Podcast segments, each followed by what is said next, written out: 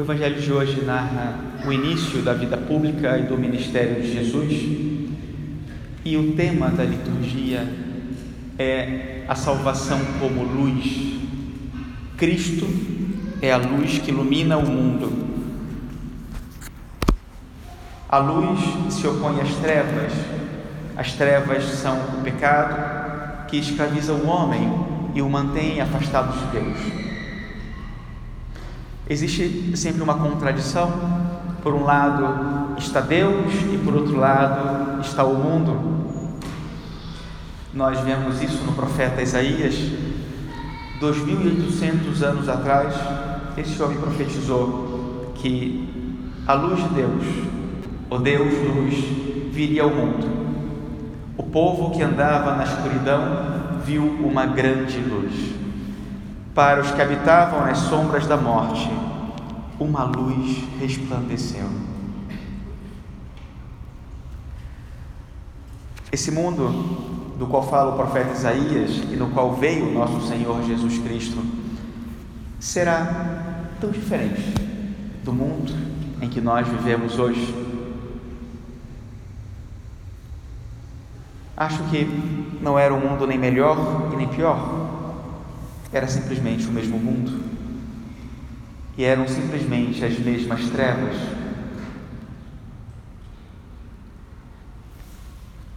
E hoje, diante de tantas circunstâncias difíceis, poderíamos nos perguntar: mas então, onde está a luz de Deus que brilhou quando Deus veio ao mundo?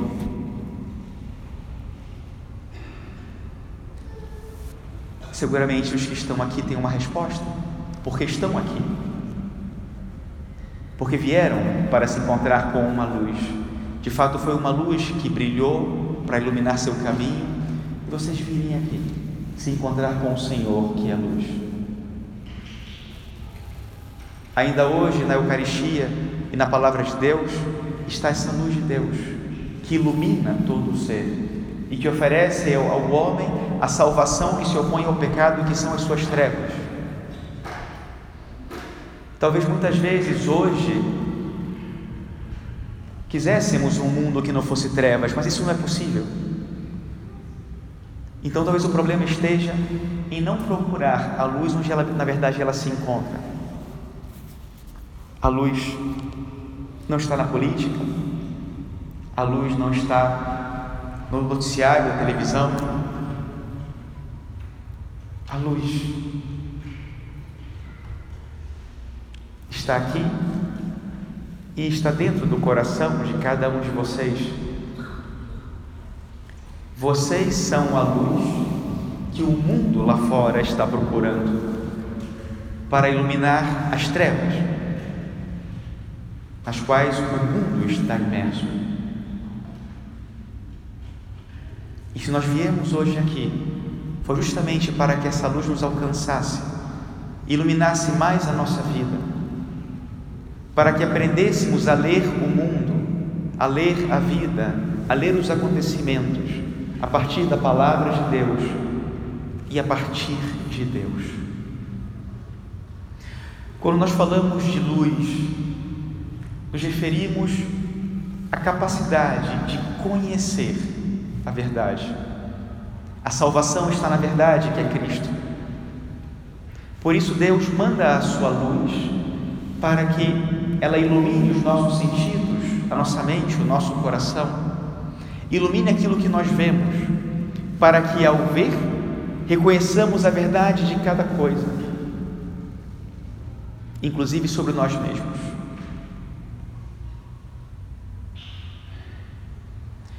Quem olha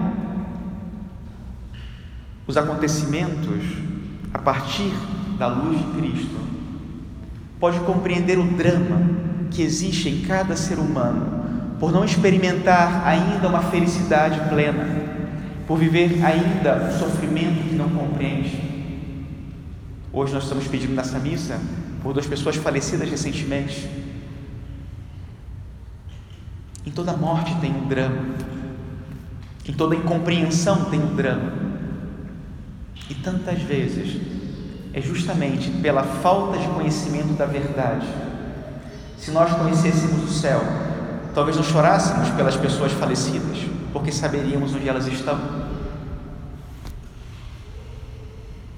Se nós conhecêssemos o que realmente existe no coração de cada homem, seguramente não nos preocuparíamos, não nos discutiríamos tanto, talvez não chama de como política, porque sabemos a verdade. E sabemos que no Evangelho que se encontra a nossa salvação e não num modelo outro. A luz de Cristo, que brilha no Evangelho, que brilha na Eucaristia, e que nós viemos buscar hoje aqui, para que ela ilumine a nossa vida e saibamos que a verdade sobre nós está também em Cristo.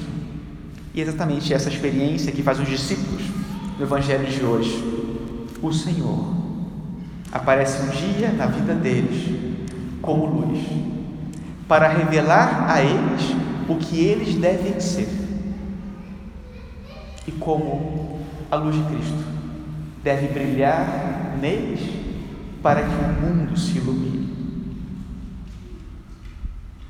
o que Deus colocou no coração de cada um de vocês. Qual é a vontade de Deus para você? Podemos dizer que temos a mesma convicção sobre o chamado de Deus para nós, como Pedro, André, Tiago, João. Sabemos que o Senhor nos chamou para uma missão. Que o Senhor nos conceda a luz para saber sempre que estivermos no meio das trevas, que a resposta não está nas trevas, que está na luz, e que essa resposta Deus quis, quis que fôssemos nós, porque se Ele nos iluminou, foi justamente para que o mundo não permanecesse nas trevas. Deus não quis salvar o mundo sozinho. Deus quis que nós conhecêssemos a verdade, para querermos o que Ele quer. É isso que nós rezamos sempre quando rezamos o Pai Nosso Venha a nós o vosso reino, seja feita a vossa vontade.